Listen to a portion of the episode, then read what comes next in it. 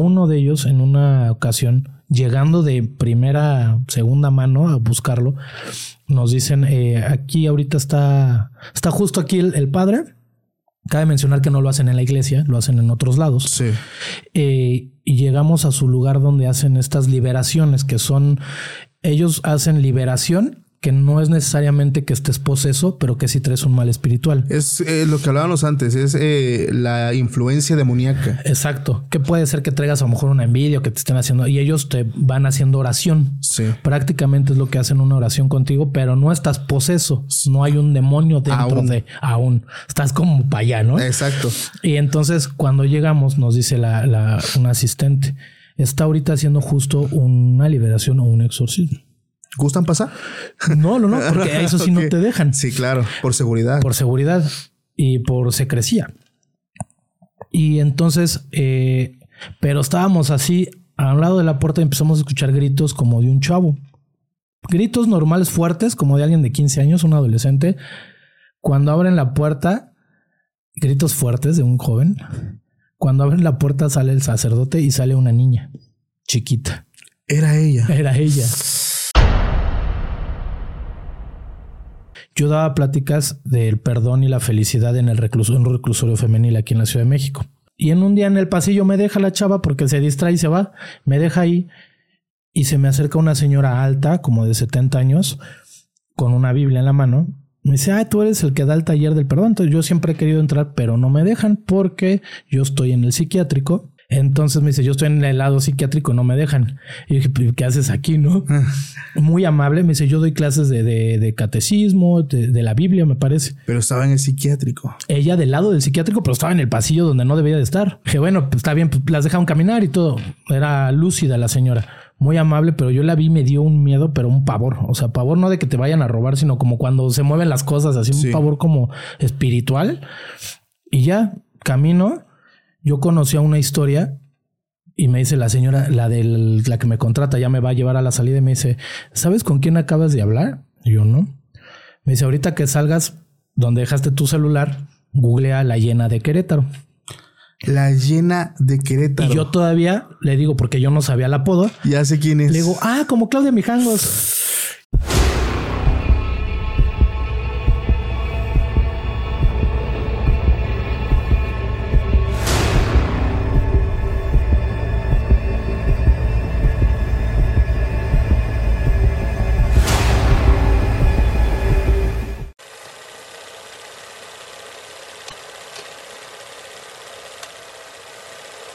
¿Qué tal amigos? Sean bienvenidos a un capítulo más de Podcast Extra Anormal. Mi nombre es Paco Arias y estoy muy feliz de estar nuevamente aquí con todos ustedes. Esta ocasión estoy bien contento familia porque es de las veces en las que tenemos a personas que han vivido el fenómeno paranormal bastante de cerca. Hoy está conmigo Mauricio. ¿Cómo estás Mauricio? ¿Cómo estás, Paco? Un gusto estar con ustedes, con todo tu equipo. Gracias un Mauricio. Un placer. Gracias hermano. El placer es mío. La verdad es Gracias. que encantado de conocerte. Gracias, gracias. Hermano, antes de iniciar, ahora sí que para las personas que te están viendo por primera vez, quién eres y a qué te dedicas y tus redes sociales, por favor. Vale. Bueno, soy, mi nombre es Mauricio Mazas. eh, me conocen mucha gente como Mofer. Mis redes socia- sociales, perdón, es Mofer-Ras en Instagram. Y bueno, ¿a qué me dedico? Llevo muchos años en tema de producción. Ok. eh, producción de eventos, producción audiovisual, eh, involucrado en todo este tema. Eh, más allá de aventarte todo el currículum, eh, en particular en lo paranormal, últimamente grabamos documentales eh, con temas de lo que te platicaba de mm, milagros, pero milagros un poco Fuera de lo común. fuera de lo común, desde, desde Santa Muerte, de, de demonio, de Satanás, de santería, etcétera, y eh, otros documentales sobre exorcismos. Y eso nos, nos ha involucrado durante mucho tiempo en la investigación de este tema y en ese camino ha estado muy presente el corto paranormal. Ok, fíjate que normalmente hago esta pregunta de si las personas creen en lo paranormal, pero hay otra pregunta que me llamó mucho la atención. Ahorita regresamos a la, a la pregunta principal. Ya. ¿Cómo está esto de milagros no divinos? Yo, yo así lo catalogo, milagros que no Sí. vienen del cielo, que no vienen de, de Diosito. de Dios. Fue esta, en estos documentales, a Sí. mí me invitan a participar como jefe de investigación y esa parte es encontrar casos. Regularmente iba, principalmente, perdón, iban enfocados a los católicos. curiosamente fueron muy difíciles de encontrarlos. Muy. ¿Qué? Porque incluso eh, en un tema muy cuadrado, Sí. El católico cuando es un milagro sí tiene que ser eh, llevado hasta el Vaticano. Sí. El Vaticano tiene que decidir si sí es un milagro o no. Ok. En otras culturas, otras religiones, el milagro es más intangible y de fe.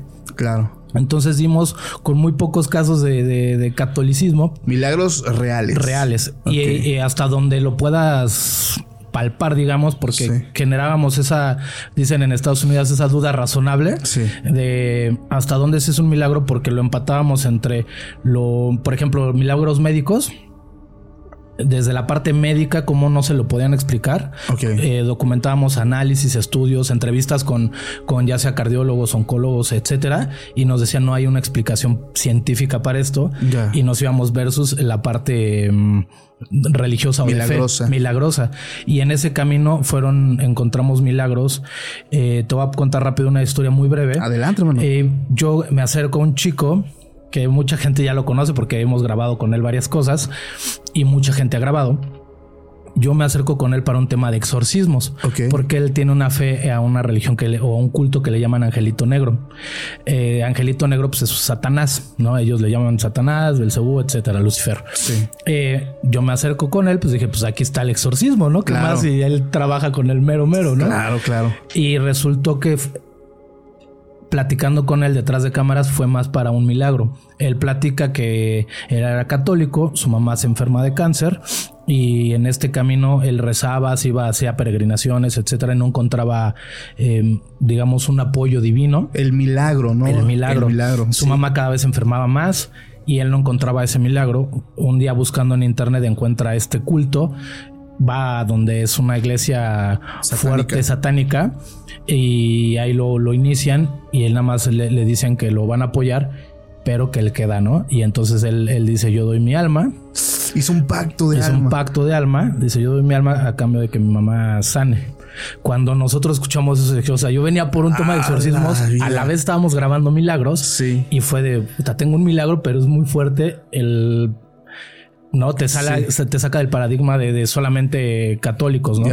Y ahí es donde encontramos ese, ese milagro y él habla con una fe y te rompe también ese estereotipo de los satánicos que son encapuchados de negro, etcétera. Casi casi una secta, ¿no? casi casi una secta. Y él rompe con todo eso y él nada más te dice aquí pide eh, salud, trabajo, o sea, como un católico, no Ya. dice no vengas a pedir cosas como más malandras, Ya. eh, pide lo, lo bueno y él te da lo bueno, pides lo malo, pues tú sabrás, ¿no? Sí. Y en ese camino nos fuimos enfocando en Y eso. sí, y su mamá sí sanó el cáncer. Sanó, eh, él, él, incluso la persona, digamos, el, el obispo eh, negro, de, el que lo inicia, Sí. le dice, no te voy a cobrar nada, te voy a apoyar porque tú no vienes a pedir poder, dinero, vienes a pedir salud de tu mamá. Que es un clásico, ¿no? La gente que se acerca. Sí, pues vas por, por algo muy poderoso, ¿no? Claro. Porque el demonio, Satanás, te implica o la imagen de un poder, ¿no? Claro. Fuerte. Entonces la gente se acerca para ese poderío.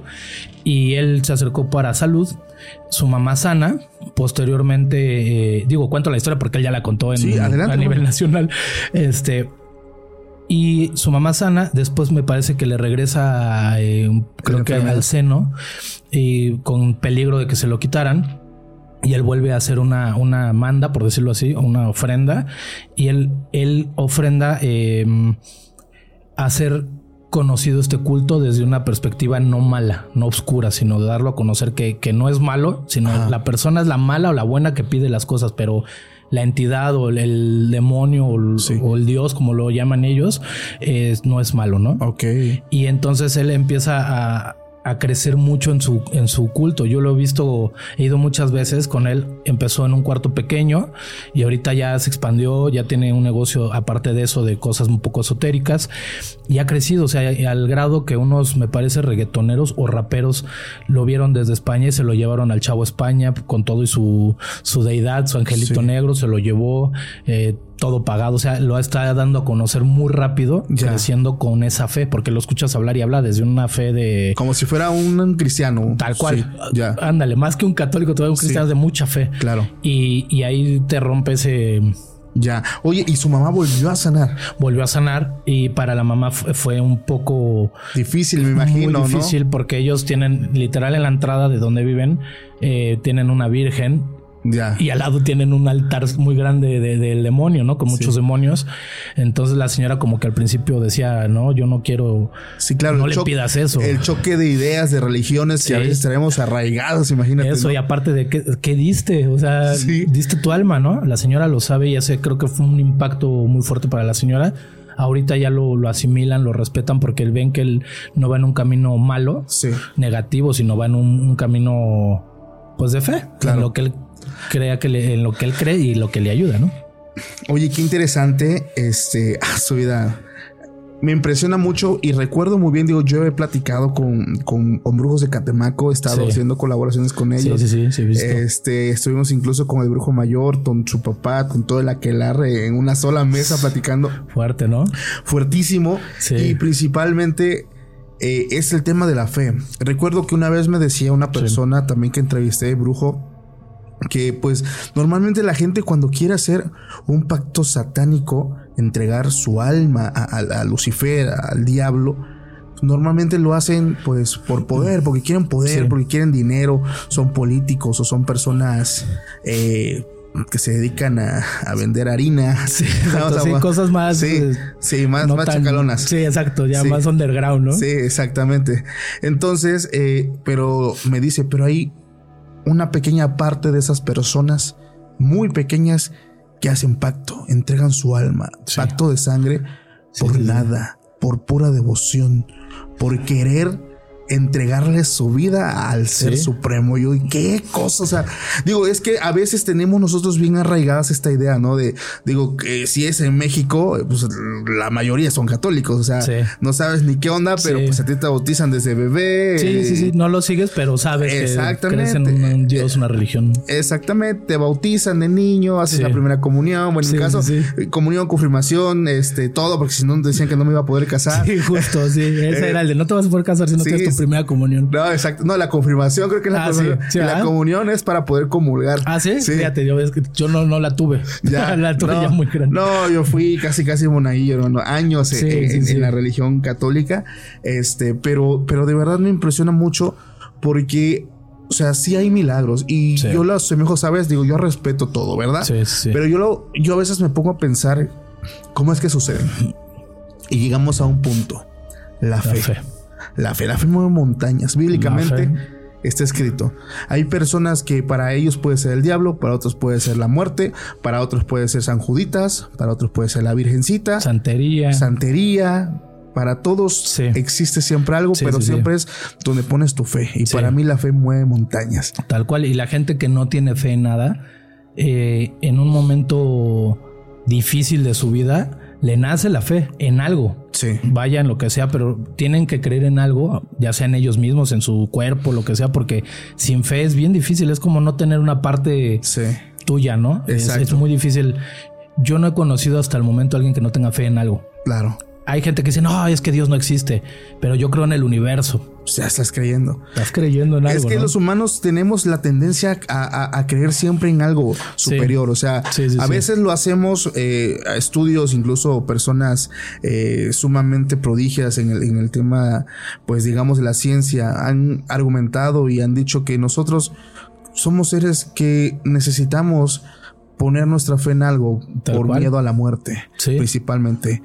Hay muy pocas personas que piensan que después de la muerte, pues ya no hay nada. O sea, pero la gran mayoría tiene el, pues la, digamos, no sé, la esperanza de que el morir es despertar a, no lo sé, a una nueva vida, a un cielo, un infierno, una o a descansar tranquilamente. A descansar, o sea, Realmente es, esa sensación de, o sea, un alivio. No termina mi vida el día que yo fallezca.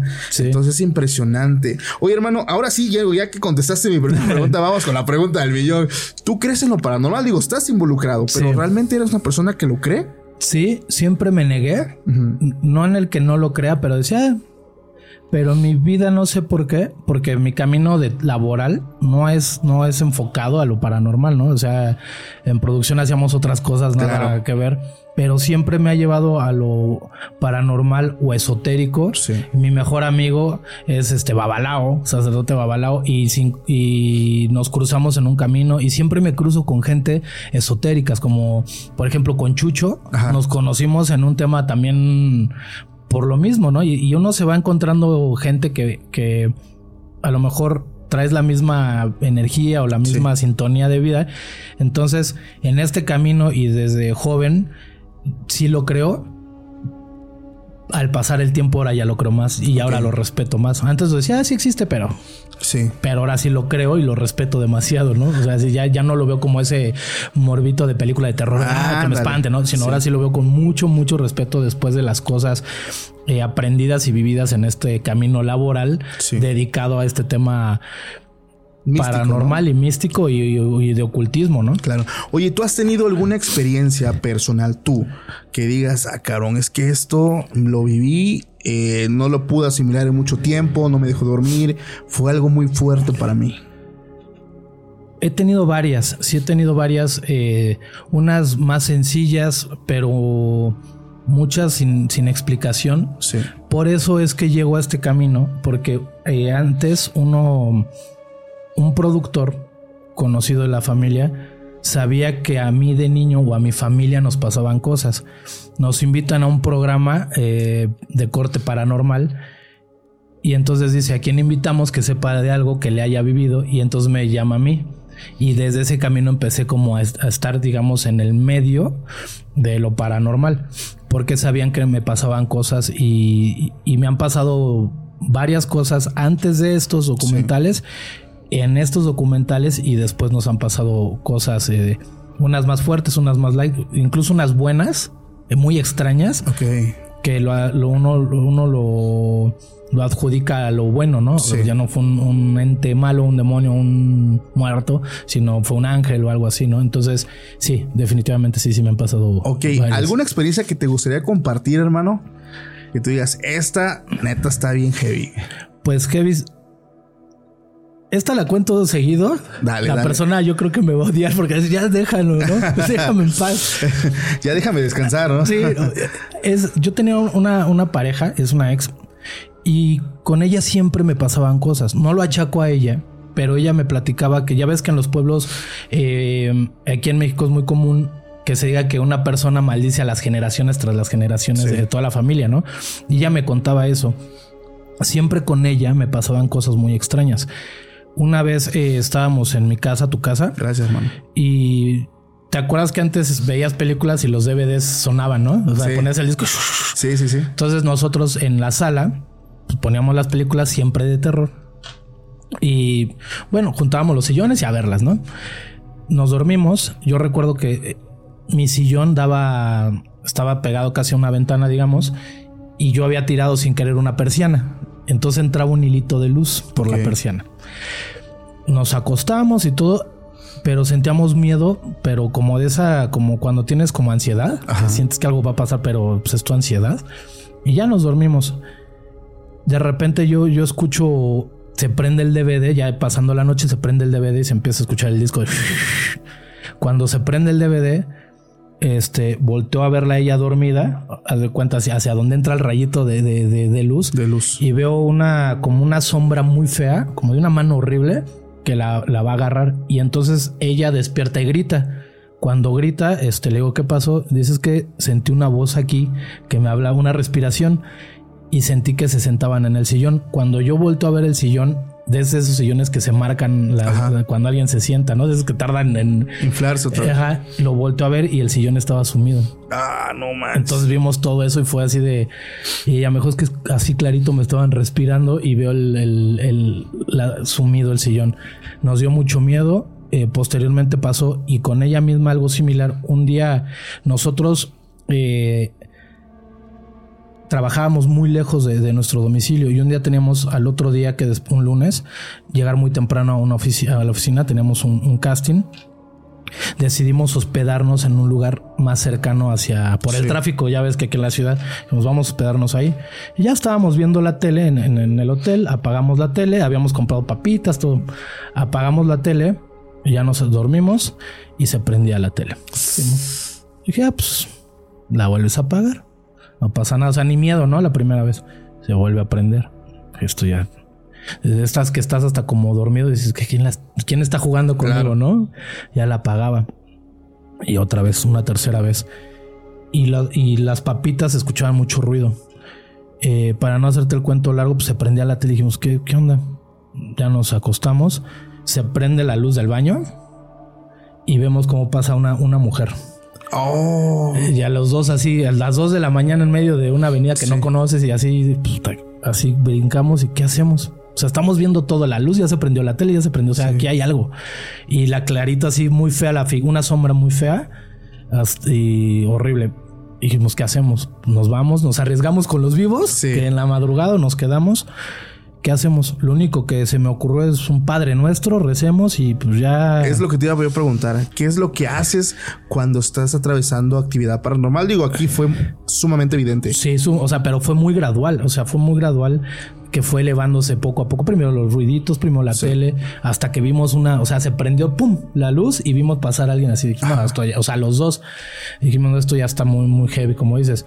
¿Qué hacemos? Yo le dije, pues un Padre Nuestro y no nos podemos arriesgar en la madrugada a salir porque puede ser peor, ¿no? Es peligroso. Entonces, pues eso y gracias a Dios rezamos y mira, y como si nada, pero pues ya eso ya ni duermes, ¿no? Te pasó lo que le pasó a una amiga y te lo voy a contar. Muchos ya han de conocer su anécdota. Sally, que le mando un fuerte abrazo, un saludo. Ella le pasó lo mismo, hermano, pero tú tuviste la fortuna de estar con alguien más. Sí. Ella le pasó estando no, sola. ella dice que iba a entrar a la universidad y ella es de mi ciudad, de, mi pueblo, como lo quieran llamar. Ella tenía que ir a la capital. Entonces eh, dice que se había puesto de acuerdo con varias amigas para eh, pues llegar a, un mismo punto porque se iban a quedar en una casa eh, de unos familiares de ella. No recuerdo si eran familiares o amigos, donde iban a estar todas las amigas. Eran como cuatro o cinco. Ya. La bronca es que ella se va y al llegar, este, nada más había una persona.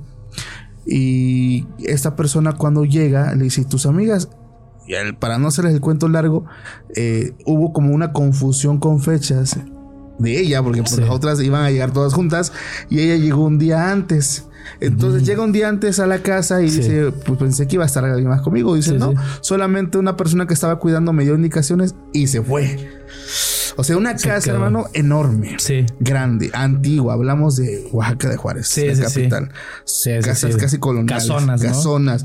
Entrabas al segundo piso, Casi, casi hotel, hermano. Cuartos, cuartos, cuartos, cuartos. cuartos. No, desde, ahí ya te da miedo, ¿no? Aunque no pase nada. Y ella dice, híjole, o sea, solamente ellos tenían, dice esa familia, un perro en la parte de abajo, que cada semana iban y le ponían alimento y ya. Sí. Dice, pues bueno, eh, pues me voy a quedar sola, está bien.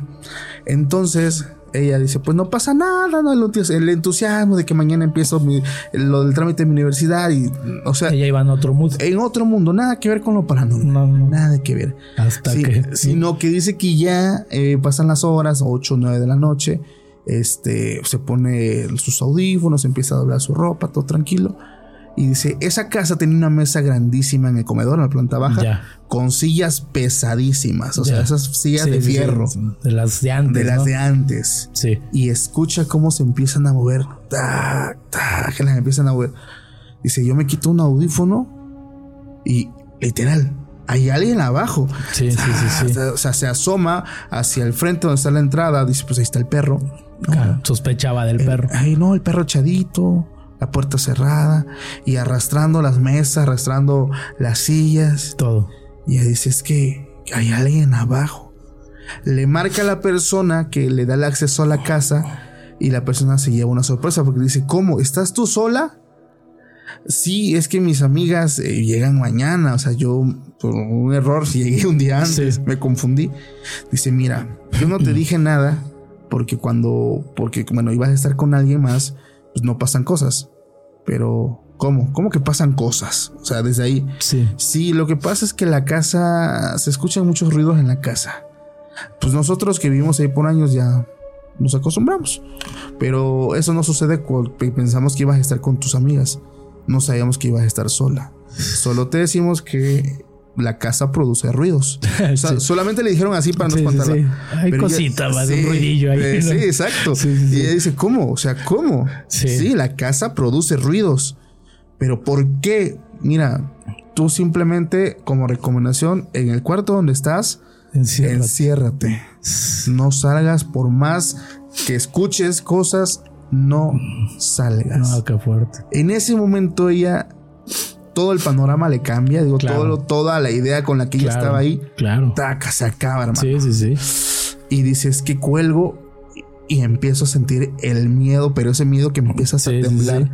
Dice, eh, después pasa el rato y ya los ruidos ya no eran abajo, ya eran por las escaleras, por los pasillos, Acercándose. acercándose, hermano. Ya para no hacerte el cuento largo, hay un punto donde ella empieza a marcarle, estar en llamada tanto con su mamá, con su papá, con sus amigas. O sea, ella quería mantener La mente ocupada. la mente ocupada. Sí, sí, sí. Y a veces, pues, digo, no iba a estar así despierta toda la... O sea, la gente no iba a hablar con ella toda la noche. Sí, sí, sí. El caso es que hay un punto donde toda la gente con la que estaba hablando, principalmente su familia, pues se duermen.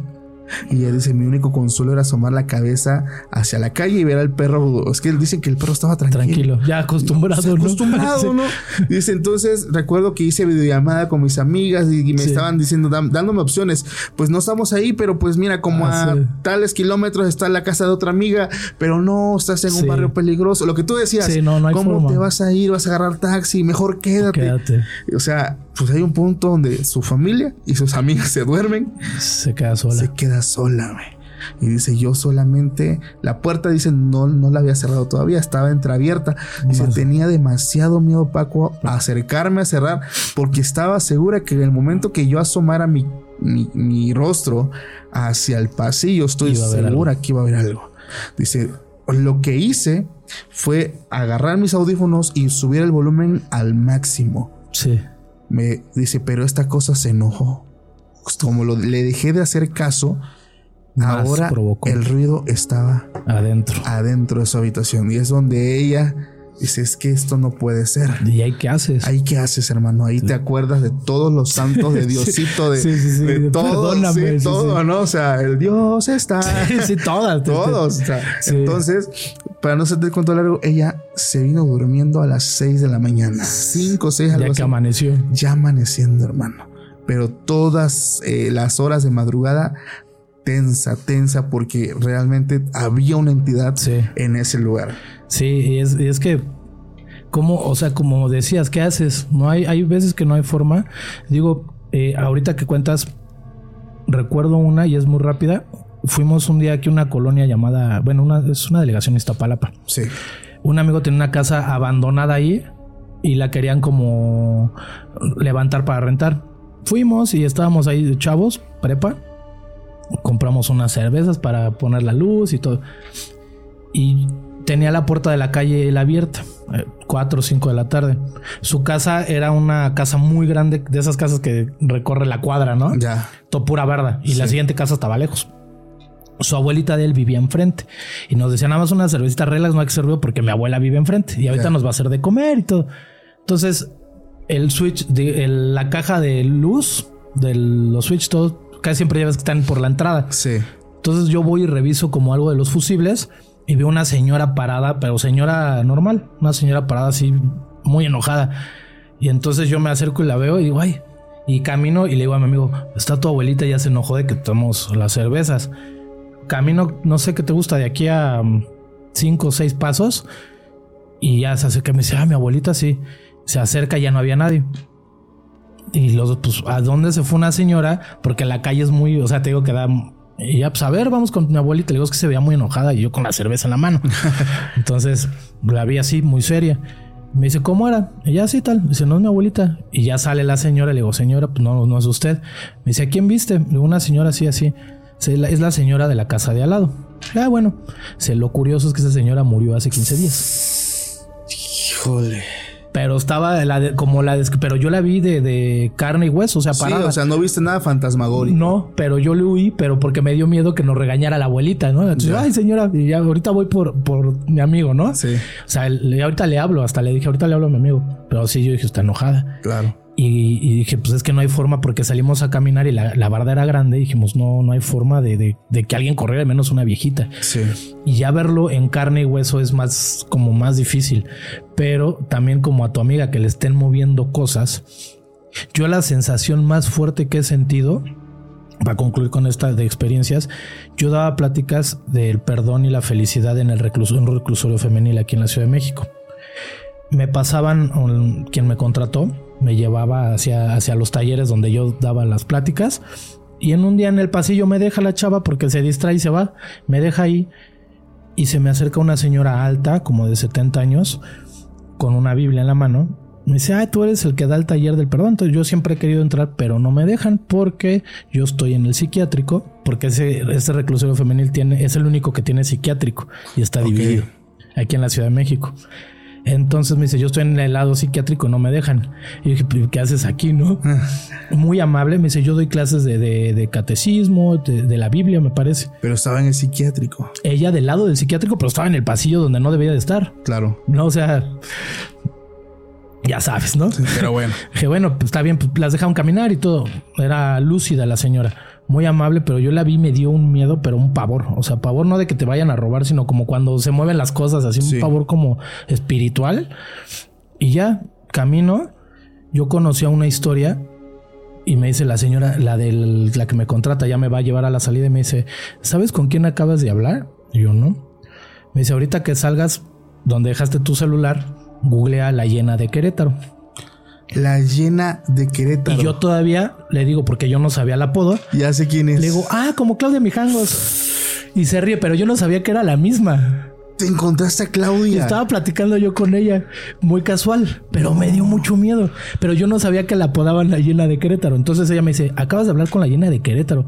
Y yo todavía digo, ay, mira, como el caso de Claudia Mijangos, ¿no? Yo pensé que eran dos diferentes. No. No me dijo nada la chava que me contrató. Era de una fundación que me llevaban no me dijo nada, se rió así como, googlealo ahorita. Y luego, luego salí y dije, no, pero yo no sabía quién era la señora. Fue muy, muy, muy amable conmigo.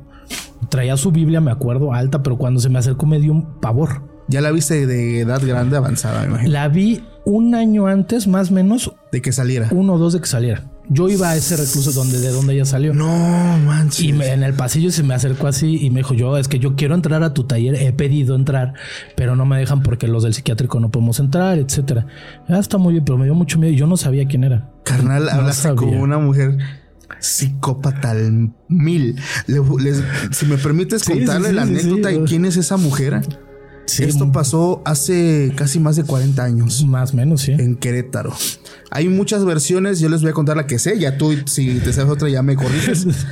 Era una mujer muy guapa, hermosa. Sí, eh, modelo. modelo, o sea, sí, incluso ganó un certamen de, de, en Sinaloa, me parece. Sí. Entonces tenía a su esposo y sus tres, creo que eran hijos varones o eran dos niñas y un niño. Sí, algo así. Dos niñas, un niño. Sí. Eran 6, 9 y 11 años. Ella pues una familia que pues no tenía problemas en nada. Económicos. Eh, económicos, nada. O sea, realmente una familia ejemplar, ¿no? O sea, papá trabajador, una mamá eh, pues entregada a la iglesia, era muy católica. O sea, por eso me llamó la atención, era muy católica. Eh, y pues nadie pensaría que, que hubiera algo ahí. Lo que yo he leído e investigué cuando, porque yo quise ir a su casa, ahorita les voy a contar eso, eh, es que ella creo que se enamora del sacerdote de la parroquia donde ella daba catecismo. Sí, esa es la historia. El caso es que ella era muy hermosa. Y digo, pues un hombre, pues. Sí, sí, sí, cae. Eh, entonces creo que el sacerdote le dice, no puedo corresponder tu amor porque tienes esposo. Entonces Claudia, eh, enamorada, pues básicamente cegada por su enfermedad que, no sabíamos que tenía. Eh, pues hizo algo no tan tétrico, simplemente rompió su relación, se divorció y entonces regresó otra vez con el párroco. Pues ya, ya andamos, libres. va en serio, sí. Pues que la cosa es cuando él le dice, tienes hijos. Sí. Pero ¿cómo te divorcias de los hijos, hermano? No, no hay forma. Entonces una noche se dice que Claudia estaba un poco alterada emocionalmente, le habló a una amiga y le empezó a decir a su amiga que se sentía con mucha ansiedad. Eh, no sé si en esa llamada, desconozco hermano, tú me vas a corregir, si en esa llamada le empezaba a decir que escuchaba voces. algo estaba pasando con esa mujer. Sí. La amiga le dice, amiga, duérmete, mañana temprano te voy a visitar a tu casa. Esa noche en Querétaro, esa mujer hizo algo digno de una película de horror. Sí. Claudia baja a la cocina de su casa, toma un cuchillo de la cocina y empieza la carnicería. Sí. Empezando con el más pequeño de sus hijos. En su cama se va con la hija de nueve años. Ella alcanza a correr mientras la hija de once le grita mamá no lo hagas. Sí. Mamá detente. Se le cuelgan y dicen que Claudia la primero le la avienta, termina con su segundo hijo, su segunda hija y va con la tercera, la, la mayor, Sí. la cual tuvo muchas heridas en su cuerpo, pero aún así ella corría por todo el piso de arriba, por todo el piso de abajo, este y Claudia detrás de ella, hermano, Sí, sí, hasta, hasta que logró acabar con los tres. con los tres. Sí. La historia dice que, pues bueno, eh, ella duerme en esa casa como, con sus hijos ahí, Sí. des- desvividos, Sí. y llega su amiga al día siguiente temprano. Vio la escena. Vio la escena, Sí. rojo por todos lados, Sí, sí, sí. y Claudia, choqueada, No sabía nada. no sabía nada, y le dice, ¿qué le hiciste a tus hijos? Mis hijos están durmiendo, ¿qué Ujú. tienen? Sí. Ah, esa escena, hermano, Sí, sí, de terror. es terror, hermano. Es terror. terror. Esa mujer, como tú lo dices, fue encarcelada Sí. y le dieron 30 años Sí. de condena porque detectaron precisamente que sufría de Esquizofrenia. esquizofrenia. Sí, y de hecho la metieron, ese reclusorio me parece que antes de ser reclusorio era puro psiquiátrico. Después me parece, esto no estoy seguro, se convierte en psiquiátrico y reclusorio, pero de un inicio creo que nada más era una psiquiátrico, entonces no sabían cómo juzgarla porque era muy fuerte y la meten justo un tema por esquizofrenia. Oye, el detalle de eso, am- amigo, y te lo comento, yo estuve en Querétaro hace un mes, ahí grabamos una exploración comercial, eh, fuimos a unos departamentos abandonados. Lo vi ayer. ¿Lo viste? Sí, lo estaba en- viendo. En Querétaro, eso fue en Querétaro. Dije, ah, yo sé dónde están esos y sí. No manches, carnal. O sea, está... Una corretiza nos dieron de ese lugar. Sí, sí, de sí. verdad. Sí. Eh, Jaciel, que es el que siempre está detrás de cámaras, ya no aguantaba. De hecho, eh, Nazaret, que también fue con nosotros, dice es que ya, cabrón, o sea, Sí. o sea, cada vez pentagramas, cosas satánicas. Sí. Bueno, vayan a verlo, está en el canal de exploraciones extranormales. El caso es que estando en Querétaro quisimos visitar la casa, Mijangos. Sí, no. No se puede. No, Los no. vecinos levantaron una barra, no sé Sí, ya cuántos está la barra. metros. Incluso del otro lado también. es- no creo Sí. que sí es una fábrica, algo, pero Sí. está muy alto ya. ¿Por qué? Porque muchas personas iban. Imagínate la energía de un niño. No. Es enorme. Y se siente la vibra. O sea, no Sí. sé. Yo también fui. ¿A tú sí le llegas a entrar? No, no, no. No entré, pero sí, este, por fuera. O sea, fui a, a conocer porque a mí me- no me choqueó, pero a la vez sí dije, pues a quién acabo de conocer. Claro. Una historia que todo el mundo conocía mal porque es muy famosa para mal. Claro. Y la fui a conocer y la vibra se siente. Cabe mencionar que en esa calle me parece que viven muchos familiares de, de ellos. Sí, veo que muchas personas, vecinos, tuvieron que vender sus casas, rentarlas, Sí. porque mucha gente iba, vándalos, Sí. brujos. Sí. Por eso te decía, la, la, energía de un niño es poderosa. Imagínate la energía de De tres. tres. No. Iban a botar trabajos de brujería. Recuerdo que vi un capítulo donde el máster Alberto del Arco, que le mando un fuerte abrazo, entró y dices Sí. que entras y quieres llorar, güey. Sí. Quieres llorar, te da un sentimiento Sí. de, de querer llorar y llorar. Y dices, ¿por qué quiero llorar, cabrón? O sea, Sí, pues. ya tienen más de 40 años y la energía sigue ahí todavía encapsulada. Y es que como, digo, ahí sí, cómo limpias esa energía que ha llevado tan, que tiene tanta tragedia. A lo mejor no están ya las almas de los niños, pero la energía que, que quedó de esa tragedia, o sea, Sí. al, al saberla, a lo mejor también uno la, la, si entraras, la vas recreando, ¿no? Y es que eso fue lo que hicieron esos investigadores, Sí, hermano, claro, porque claro, la este recrean. líquido rojo quedó, sigue, sigue Sí, día de hoy, mm, lleno en, sus, en las paredes, en las camas, o sea, Sí, es- quedó fue, fue algo atroz y yo no me quiero meter mucho en el tema de porque ella al final de cuentas fue juzgada, ¿no? Sí, Eh, y rompería un poco como que a lo que yo iba al reclusorio de, de hablar con Sí. ellas. son juzgadas por la ley, Claro. están pagando su condena. O estaba ella pagando. Ella estaba pagando su condena, salió y creo que eh, se la lleva una sobrina. Sí. La dejan, ella sale, pero me parece que era con la condición de ya no vas a salir de aquí, pero vas a otro psiquiátrico o tiene que hacerse responsable un familiar. Es que, hermano. Y la sobrina se hizo responsable con qué amor Uy, con qué O riesgo. sea, o sea, digo, podrá ser muy tu tía, podrá ser muy tu prima, pero cabrón, saber lo que hizo y saber, o sea, tenerlo en tu casa. sí es muy, o sea, qué valor de la sobrina o de la, del familiar Sí. que, que, que lo hable, Claro. pero es, muy- es un riesgo, ¿no? Y yo cuando la conocí en verdad yo no sabía nada y fue, te digo, fue muy amable, pero así me quedé así de, se me enchinó la piel y dije, mm, ¿por, ¿Por qué? qué? ¿Por qué? Y la chava que se me acercó, o sea, se me vuelve a enchinar la piel. Ella me dijo, este, ¿sabes quién es? Pero me lo dijo como, Sarcástico, no, no, no, como advertencia o algo así. no me lo dijo ni, ni en un tema, ¿sabes quién es? Y no me dijo, ¿sabes con quién acabas de hablar? Ya, O sea, como en un tema no morbo, nada así como más sorpresivo. exacto, sí, normal, pero como que me quería decir con quién, que era un personaje ahí dentro, ¿no? Ya. Y yo ya fue lo que les conté, pero todo fue un cuadro porque hasta su Biblia en la mano y yo doy eh, clases, no me acuerdo si de- daba pláticas de la Biblia o del Es que catecismo. eso hacía ella, hermano. Ajá. Eso hacía ella Sí. cuando era joven, cuando se enamora del, del sacerdote. Sí, justo. Daba catecismo. Algo, sí. O sea, no, es que ¿dónde, dónde, dónde queda todo eso? Y es, y es ahí donde entra la parte psiquiátrica, pero también hay gente, eh, nosotros en alguna ocasión platicamos con un sacerdote vudú, Ok.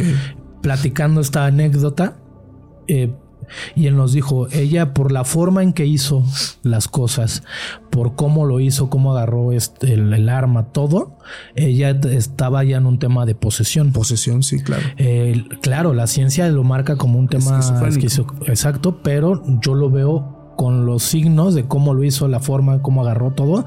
Esto es un tema de posesión. Y ahí entra ese. Es, y sí, claro, porque sobre todo hablamos de una mujer que está leyendo la palabra de Dios. Sí, O sea, ¿qué, qué sucede? Es un tema muy interesante. Sí. Pero Sí, sí. quiero pasar a ot- a otro tema, hermano, porque yo sé que has estado envuelto en varias investigaciones, en milagros, temas paranormales, exorcismos. Platícame un poco acerca de tus investigaciones en el ámbito de exorcismos. exorcismos. Eh, cuando nosotros empezamos a, a grabar este proyecto, íbamos por temas eh, esotéricos, rituales en general. El camino nos empezó a llevar a exorcismos. Es un tema exorcismos católicos, porque hay exorcismos que puede hacerlo un brujo, un brujo, sí, claro. pero tal cual en el catolicismo, para ellos un exorcismo solo y solo sí lo puede hacer un, sacerdote católico. Ok. ¿Por qué solo ellos? Lo claro que ya estamos a lo mejor entrando en un tema religioso, Claro, claro. pero ellos dicen, ¿por qué? Porque nosotros tenemos la preparación exacta de cómo pelear contra estos demonios. No es porque tengamos eh, más poder a lo mejor que un brujo, sino sabemos cómo funciona este demonio y sabemos en base a nuestra capacitación eh, cómo luchar contra ellos por medio de Dios. Claro. Exorcismo es expulsar. ¿no? Expulsar. Tal cual. Eh, entonces nosotros en esta investigación pues, tocaba buscar exorcistas y es complicadísimo. Empezar de cero eh, fue, fue un camino muy enriquecedor porque eh, no es no es como vanagloriarse uno, pero encontré o encontramos a los mejores exorcistas de México, Wow. católicos, con rangos muy altos eh, dentro de la iglesia. Más rato vamos a tener una entrevista aquí con uno de ellos. ¿Sí? Sí. ¿Hoy? Hoy. Ah, ahorita, bueno, ahorita me Sí. dices quién es. Entonces, eh, nosotros dimos con los más fuertes de, de la ciudad o de los más, porque habrá unos que Sí. de los más, ¿no? Más bien. Alrededor de, de- pero dar con ellos no es tan fácil, tú lo claro sabes. no.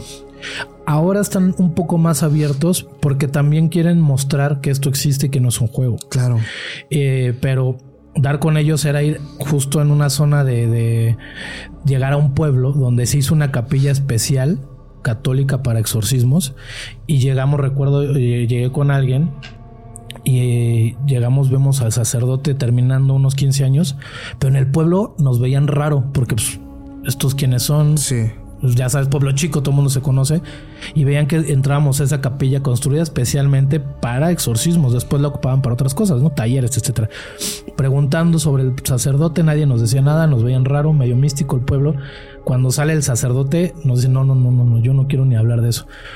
¿Y por qué? No, aquí ya no se hace nada y no. Oiga, padre, pero usted ha hecho un exorcismo, he, hecho liberación, que hacen, eso es un previo a. Ajá.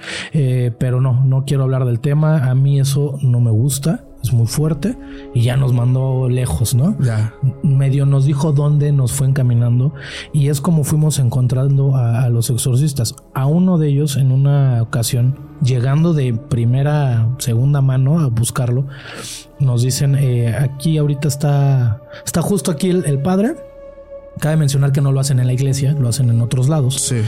Eh, y llegamos a su lugar donde hacen estas liberaciones que son ellos hacen liberación que no es necesariamente que estés poseso, pero que sí traes un mal espiritual. Es eh, lo que hablábamos antes, es eh, la influencia demoníaca. Exacto. Que puede ser que traigas a lo mejor una envidia o que te estén haciendo y ellos te van haciendo oración. Sí. Prácticamente es lo que hacen una oración contigo, pero no estás poseso. No hay un demonio dentro de aún. Estás como para allá, ¿no? Exacto. Y entonces cuando llegamos nos dice la, la, un asistente, está ahorita haciendo justo una liberación o un exorcismo. ¿Gustan pasar? No, no, no, porque eso sí no te dejan. Sí, claro, por seguridad. Por seguridad y por secrecía. Y entonces, eh, pero estábamos así, al lado de la puerta y empezamos a escuchar gritos como de un chavo. Gritos normales fuertes, como de alguien de 15 años, un adolescente. Cuando abren la puerta, gritos fuertes de un joven. Cuando abren la puerta sale el sacerdote y sale una niña chiquita. Era ella. Era ella. O sea, al principio no te da miedo porque es bueno, son gritos de un chavo. Claro. Puedes pensar tú mil cosas para que no te gane el miedo, ¿no? Se está haciendo un exorcismo, pero no puede ser que sea algo psicológico, no sé. No me da miedo, no me da miedo. Pero cuando vimos salir a una niña y ¿Qué edad más o menos? Seis años. No manches. Y la vimos salir. no, esto que, o sea, de película, el audio. Y no, pues es, es, real. Sí. Cuando hablas con ellos vas viendo todo lo que te cuentan de en foco y tú lo vas a ver seguramente en un rato. Lo que te cuentan después atrás de cámaras es todavía más impactante y todos los elementos. Yo con la persona que iba la primera vez con otro exorcista, sea, mira, con esta cruz es con la que los hago y le hace así. Y ella luego, luego así salió mm, súper mareada, con, eh, con náuseas. Débil muy débil. Eh, y un amigo que es esotérico nos dijo, pues claro, si con e-, es, es como un arma, está cargada de toda la energía, ellos ya la tienen dominada, pero que te la pongan, sea, mira con esta luego el bien buena onda del padre, pero pues ya sabes que son de, de, plata, con un, símbolo especial, etcétera. Entonces, ese camino de ir con los exorcistas, con tantos, era, ya nos cansaba, nos pasaban también cosillas raras y ver entrar a los, a los cuartos donde hacen los exorcismos, que en una ocasión nos tocó que hasta la colchoneta tienen para que no se, no se lastime la persona. Si es que luego ellos se auto empiezan a, lesionar. Se lesionan. Otra ocasión con otro exorcista nos tocó entrevistar a todo su equipo, a, incluso a los que son como los que agarran a la gente, que son unos señores grandes, fuertes. Fuertes y ellos nos dicen yo tengo que agarrar a la, persona, pero son del equipo del sacerdote católico, o sea, no es como, o sea, es algo que no te, no te imaginas que está, eh, este sacerdote tenía un doctor dentro de, de su de su equipo, que son los que analizan que no sea signos vitales en caso de que la persona no quiera morir, ¿no? Y uno de los signos que él nos platicaba que más nos impactó es que cuando la persona ya está posesa, hace mucha actividad física, ¿no? Ya sabes, se mueve, grita y se agita físicamente. Cuando él le mide el pulso, y nos decía que el pulso era normal. De una persona tranquila. A pesar de que la estaba con una actividad física muy. Su pulso debería estar al mil. Revolucionado, ¿no? Sí. Pues no, resulta que era un pulso normal. Es ahí cuando te das cuenta que, es una posesión dentro de muchas cosas y te das cuenta que esto ya no es un juego, ¿no? Entonces, sí, sí, sí impacta, ¿no? De entrar en todo este medio que uno no conoce o que lo ve mm, lejano, ¿no? Oye, ¿tú sientes que eso te pudo haber afectado o te afectó de alguna forma el estar envuelto? Digo, es que eso ya no es, ya no es como jugar el investigador, hermano. O sea, ya es estar de plano en las ligas mayores. Sí, yo creo que sí. Y llegamos a una conclusión, todo el equipo, todo fue curioso porque todo el equipo de producción, de investigación, no sé si los demás de staff, pero los muy involucrados que estábamos muy, que éramos un, dentro de una producción muy grande, los involucrados éramos pocos, ¿no? Realmente el crew que está de lleno ahí, y más en documental, ya sabes que no va tanta producción, van seis personas, ¿no? Van dos productores, investigación, audio, cámara, asistente cámara y párale de contar, ¿no? Sí. No va tanta gente. Y, es, y este crew, todos nos fueron pasando cosas a raíz de eso. Y, y todos dijimos, o sea, fue este proyecto, ¿no? O sea, sí creo que sí. Un sacerdote un día me dijo, no, no creo que se les haya pegado por un tema de un demonio, sino que están de lleno dentro de donde está toda la... Mm, tanto dolor, tanto sufrimiento, están, estábamos metidos en iglesias todo el tiempo.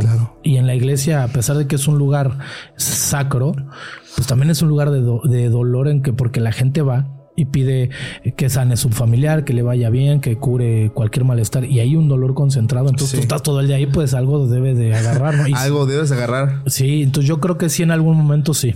Y es que fíjate que precisamente lo que tú dices, o sea, son pocas las personas que son devotos de porque por algo, o sea, normalmente está en la naturaleza del ser humano el recurrir a, digamos, pues una figura eh, santa por temas de que ya traemos algo nosotros, ¿no? Enfermo, eh, queremos sanar de algo, ya tenemos problemas y haz de cuenta que es como una vasija donde van cientos de personas a derramar negatividad, o sea, porque es negatividad. Sí, sí, sí, sí. Entonces, dejar tus problemas ahí. Imagínate la concentración energética que llegan a tener las iglesias. Incluso hay personas que me dicen y me han escrito, es que yo prefiero dormir en un panteón que dormir dentro de una iglesia. Mucha gente le da miedo. Sí. Y, la paz que sientes, me imagino que eso lo podría explicar mejor un sacerdote, cómo ellos hacen para purificar eso, ¿no? Tienen diferentes elementos también porque uno lo ve tan cotidiano que ya lo ve normal. Pero si tú te fijas dentro de una misa, claro que hay misas como hay todo el día, pues ya lo vemos normal, pero dentro, dentro de la misa hay rituales. Sí. Que sacan el este, que come todos esos son rituales. Sí. Del catolicismo, solemnes, lo que sea.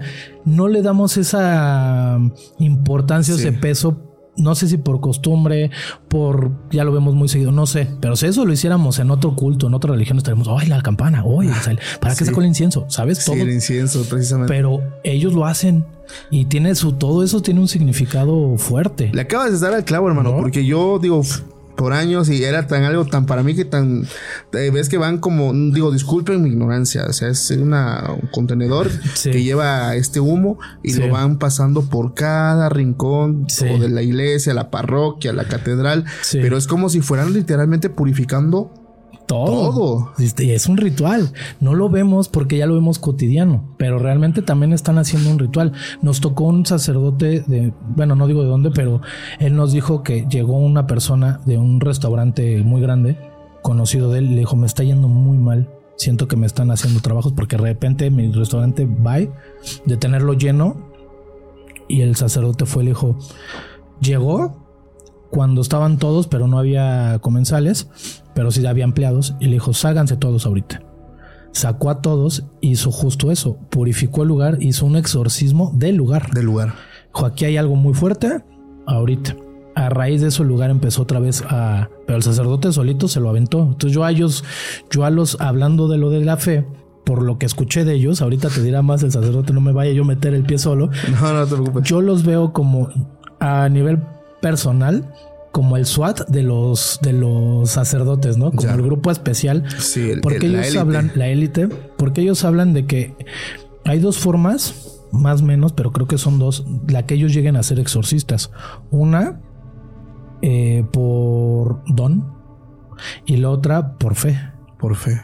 Muchos son exorcistas y han han dicho yo ya no puedo seguir en esto, ¿no? Sí. Ya me impactó y no, no, no, mío. Entonces son, son hombres de mucha, mucha fe. No digo que los demás no, pero tú los oyes hablar a ellos y, oiga, no le da miedo padre contra el... No, Y es que una vez platicando esa parte, una persona me dijo, es que los que son exorcistas son aquellas personas que tienen un carácter fuerte también. Sí, Son muy duros. Sí, claro. Y es que realmente necesitas tener autoridad para poder reprender un demonio. Sí. No le vas a hablar con cariñito, o sea, tienes Justo que, eso. o sea, tienes que reprenderlo tal cual. Y no dialogan. No, claro que no. Ahí, no es, ahí no es si quieres salirte, oye, ¿te Exacto. quieres salir? No, es te vas. te vas. Y, y claro, hay un, eh, digo, no, no me quiero adelantar a lo que pueda platicar con, con, con, con el sacerdote, pero en base a nuestra experiencia ellos nos decían, este, este es un libro especial, o sea, ellos no hacen el exorcismo con una Biblia normal, tienen un libro especial que es de exorcismos. Y ellos a su habilidad, pues lo van manejando, ¿no? A sus oraciones, etcétera. Entonces, justo en ese carácter, ellos dicen: Yo tengo que ordenar, no pregunto, porque si dialogas con él, pierdes, porque Pierdes. pues te vas a enganchar como humano. Claro. Pues, entonces, eh, la forma en que ellos pelean, había uno que nos decía, pudimos entrar a la casa de este sacerdote a platicar y nos dijo, yo aquí lo escucho luego en las noches. Al, al maligno lo Al escucho. demonio. Lo escucho, oigo pasos, oigo ruidos. Y nosotros así volteando así de, te da miedo, ¿no? Sí. Y digo, "Oiga, padre, ¿no le da miedo? No. Porque si me da miedo, fíjate su respuesta, si me da miedo es que le estoy dando más poder que a mi Dios. Claro. Pues no, yo duermo muy tranquilo. Y, y dices más, hace poco fui a ver una película de exorcismos, me, me dio risa, me quedé dormido, no nada que ver así. Eh, precisamente digo, pues una persona que lo vive en carne propia y ver una película, digo, a, a veces, pues digo, casi siempre la realidad supera, la ficción. Sí, claro. Y precisamente, ah, yo tengo una pregunta para ti. sí, ¿Has visto exorcismos? ¿Has estado cerca tanto de personas en el ámbito de la brujería, Sí. el satanismo y del lado religioso, católico, Sí. cristiano? Esta pregunta eh, es una duda que tengo. sí, échala. ¿Es igual de efectivo un exorcismo que haga un sacerdote a un exorcismo que haga un brujo?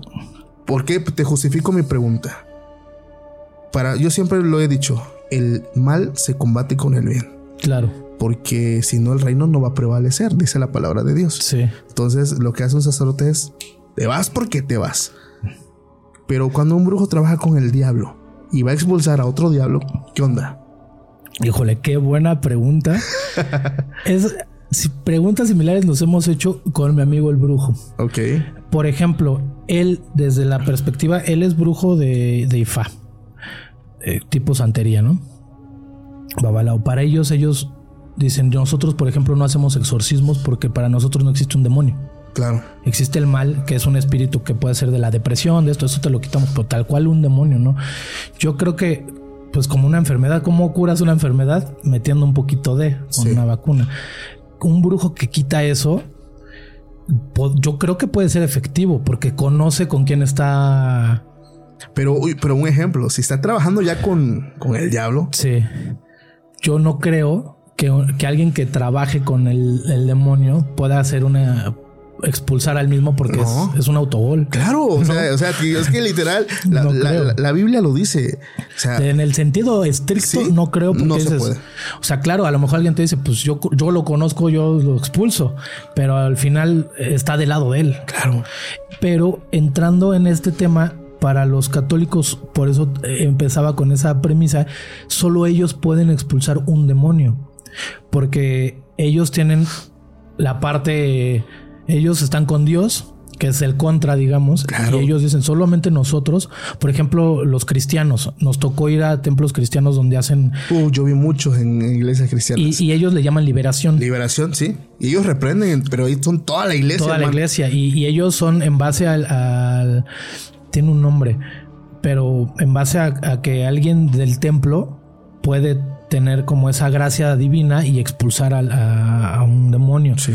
un católico lleva un proceso mucho más eh, Sí. no sé si sea mejor o peor eso ya es a criterio pero el, el católico pasan procesos de no vaya a ser un tema psicológico Sí. primero chécate lo, lo físico Tan solo lo que pasó con el tema de Annelise Mitchell, que fue lo que rompió la barrera de que siempre debe haber un médico que esté llevando los signos vitales de la persona para exacto. no caer en la negligencia. No, y antes, por lo que nosotros hablamos como con ocho exorcistas, todos nos decían primero, tenemos un equipo detrás que analiza primero el caso y ya ven en base a si no es un tema psicológico, un tema psiquiátrico, cualquier cosa, este, como lo que tenía Claudia.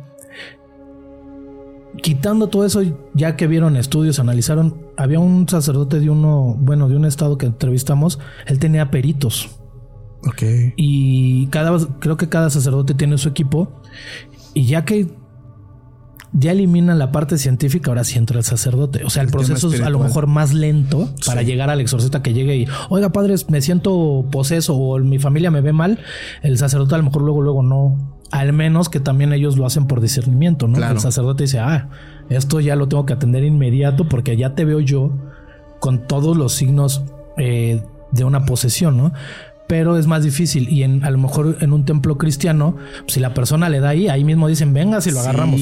A lo mejor es mejor o no, no sé. A mí me tocó estar ¿Verdad? en varios de esos, hermano. Sí, sí, sí. A mí me tocó estar en varios eh, en, en congregaciones cristianas. Sí, Y es que ahí, digo, lo chido, que yo lo veo desde mi punto de vista, es que toda la iglesia le echan un montón al demonio, Sí. cabrón. O sea, sí, sí. sí. está eh, eh, orando y orando. y Claro, orando. ¿por qué? Porque nosotros creemos que eh, dentro de la alabanza, dentro de la música, de la adoración, los demonios no toleran.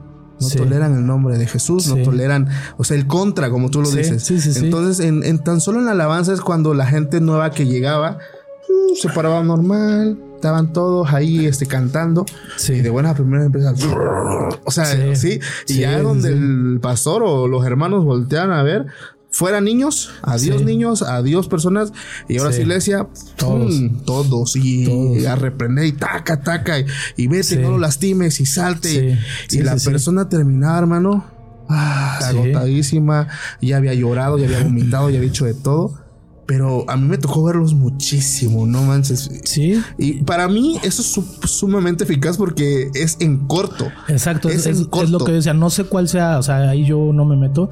Yo conocí una chica que ella fue, yo es la única persona que he conocido posesa. Eh, porque casi nadie te va a contar, ¿no? Yo Claro. fui poseso. Claro. Y ella me platicó, yo, yo sí hice, me hicieron varias liberaciones cristianos, ¿no? Me hicieron exorcismos católicos, ¿no? Y así duré años, pero era una chica que ella sí jugaba en el panteón, o sea, se iba al panteón y ponía su ouija ahí, y era medio dark y Ya. eh, como que era para, se burla la, la- Sí. todo.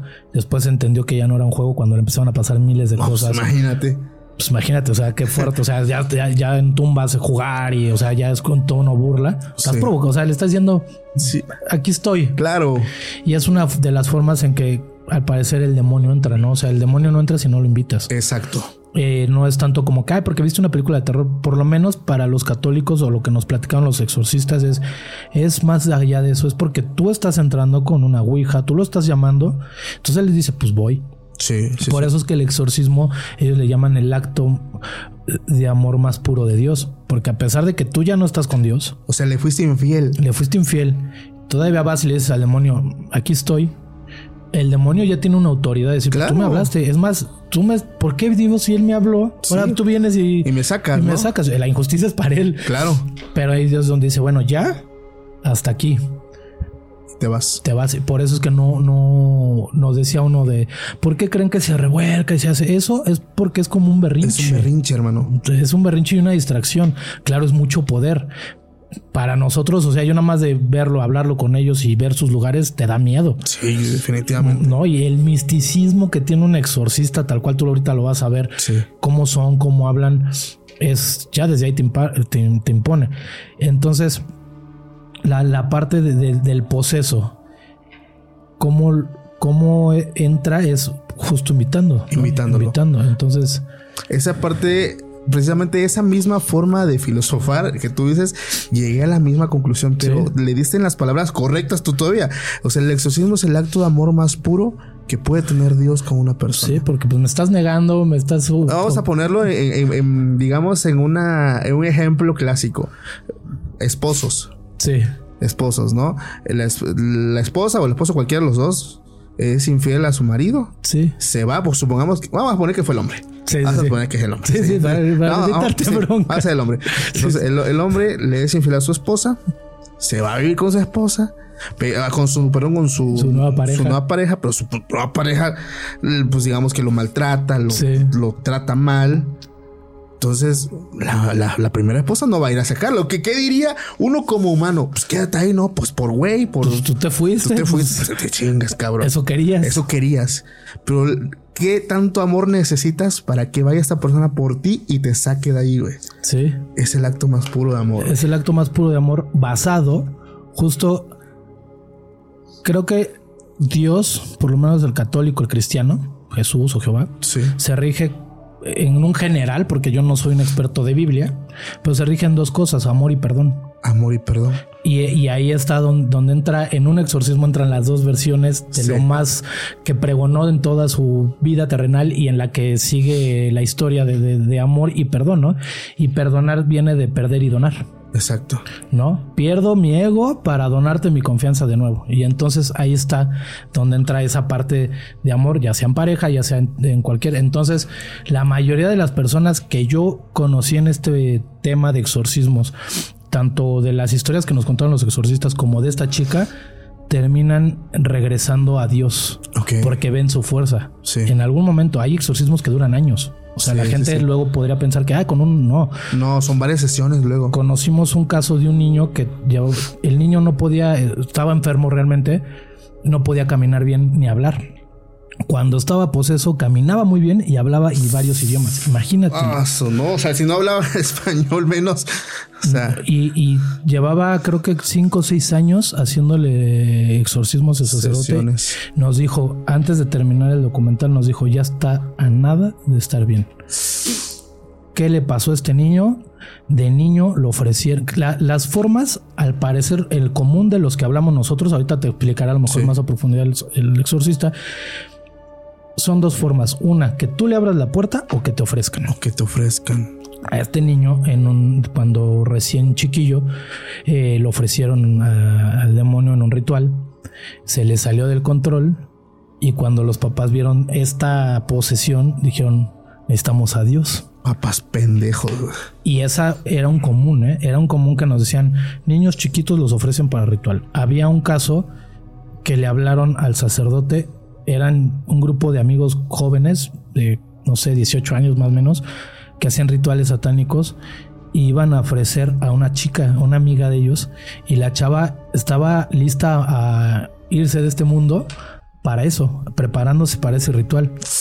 Ella como que se arrepiente de esto un poco y le habla al sacerdote y le dice, me van a, hacer un ritual donde voy a perder mi, mi vida y ya tengo miedo.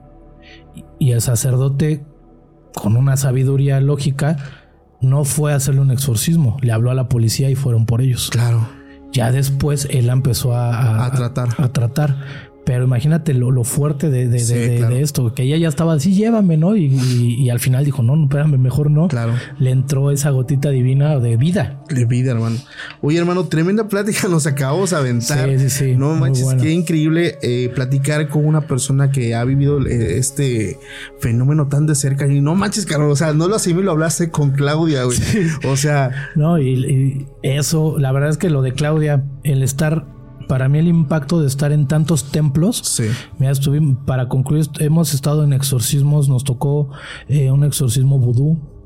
Okay. Eh, vudú, vudú, vudú haitiano, ¿no? No, o sea, de dónde viene, ¿no? Aquí en México muy fuerte, eh, templos satánicos, lugares de Santa Muerte, católicos, cristianos, toda esta y todo va a la fe. A la fe. Y la verdad es que sí es muy fuerte lo de Claudia, digo. No, pues, es de, película, ¿no? Es, una, es, algo indescriptible cuando esa sensación no la puedes, no hay forma de describirla. A lo mejor se va a preguntar un sacerdote, ¿cómo puedo describir ese miedo en algo palpable? No, es muy difícil. no es muy difícil. Hermano, te agradezco mucho que te hayas tomado el tiempo de venir. No, no, gracias por la De verdad es que gracias por también compartir tus experiencias. Gracias, gracias. ¿Nos recuerdas tus redes sociales dónde te pueden encontrar para que las personas vean tu trabajo? En Insta como Mofer-Ras. Ahí pues ahí subimos todo. Luego andamos con Chucho ahí de, de, de, metiches, ¿no? Saludos al Catrín. Al Catrín, este que nos une todo esto a todos, nos ¿no? Nos, conecta a todos sí. en tema paranormal o tema esotérico, espiritual. Claro Y pues ahí lo que gusten, hermano, pues ahí andamos en nuestras redes. Gracias, hermanito. Familia, gracias también a todos los que llegaron al final. Ya saben que los quiero más, aquellos que acaban los capítulos, porque nos apoyan también a los que se suscriben, a los que comentan, a los que dejan su me gusta, porque el proyecto va creciendo gracias a ustedes. De verdad, muchas gracias a los que llegan hasta acá. Les mando un fuerte abrazo y nos vemos próximamente en un nuevo capítulo. Pásenla bonito. Hasta la próxima. Bye.